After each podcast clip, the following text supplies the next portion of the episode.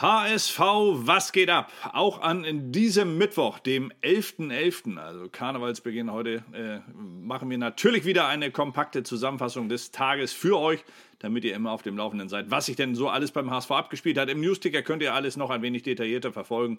Ich versuche es euch hier noch einmal kompakt zusammenzufassen und fange heute einfach mal an mit dem Vereinsobersten, nämlich mit dem Vereinspräsidenten, mit Marcel Jansen. Der sagt, dass man mit Tests wie bei Kreuzfahrtschiffen beispielsweise der Bundesliga deutlich durch die Corona-Krise durchhelfen könnte. Er sprach von zertifizierten Corona-Schnelltests, die dort angewendet werden in äh, diesem Schifffahrtsbereich. Und die würden dem HSV nicht nur, sondern der gesamten Liga und der gesamten Bundesliga, der ersten Bundesliga helfen können, um hier schneller wieder das Ganze auf Normalniveau zu bringen. Aber wie gesagt, das ist nur einer von vielen Versuchen, um am Ende dieser schwierigen Phase, dieser Pandemie zu trotzen. Marcel Janssen hat da seine ganz eigene Meinung. Eine geteilte Meinung herrschte auch bei dem Trikot von Jan Jamarat, das ja mit Jan Gamerer gestern, ein, äh, nee, gestern, Entschuldigung, am Montag gegen Kiel ein, äh, für einen kleinen Lacher gesorgt hat. Der HSV, muss ich sagen, hat darauf sehr gut reagiert. Er hat das Trikot genommen, hat es von Jan Jamra unterschreiben lassen und hat das Trikot zur Versteigerung ausgeschrieben. Ab heute, also seit heute Morgen 9 Uhr, kann man per E-Mail an die Adresse, jetzt muss ich mal ganz kurz nachgucken, äh, Trikot-auktion.hsv.de. Dort könnt ihr euch um dieses Trikot äh, bewerben. Der Erlös des Trikot, der Trikotversteigerung geht dann einem guten Zweck zu. Also insofern macht der HSV, finde ich, hier noch sehr viel Gutes mit, dieser, mit diesem kleinen Fauxpas und nimmt das Ganze mit einem Lächeln. Sportdirektor Michael Mutzel lächelt nicht wirklich darüber, sondern er freut sich darüber, dass er beim HSV weiterhin im Boot sitzen soll. Marcel Janssen, nicht nur er, der Vereinspräsident, sondern zuletzt ja auch Jonas Bold hatten schon gesagt, dass sie sich die Zusammenarbeit weiterhin sehr gut vorstellen können. Noch diese Woche soll Michael Mutzel seinen neuen Vertrag hier in Hamburg unterschreiben und damit dann die Führungsriege im sportlichen Bereich, nachdem Jonas Bold schon bis 2023 verlängert hatte, ebenfalls bis 2023 bleiben.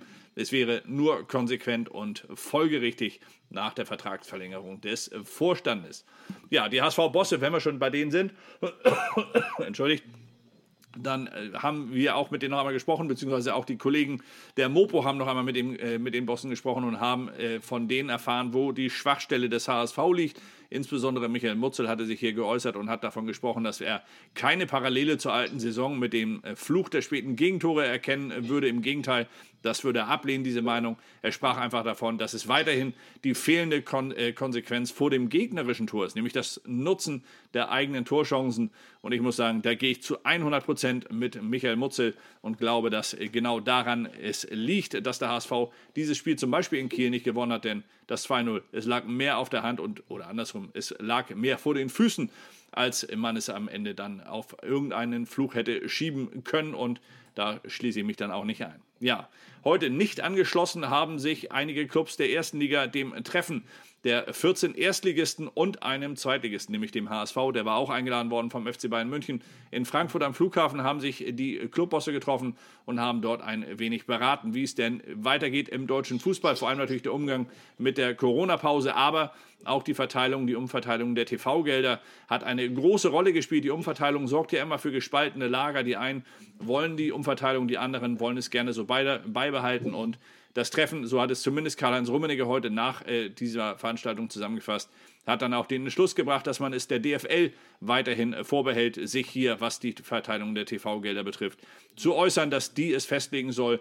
Es war so eine kleine Machtdemonstration, die zum Beispiel der FSV Mainz, die waren nämlich nicht eingeladen, mit dem Satz äh, am Ende äh, nochmal huldigte, dass man sich hier ein wenig ausgeschlossen fühlt und dass man das Vorgehen zumindest grenzwertig findet. Ja, Grenzwertig war natürlich auch über die Grenze hinaus der Umgang von Toni Leisner. Zum einen mit dem Fan auf der Tribüne, zum anderen natürlich auf dem Platz, als er eine rote Karte bekommen hatte.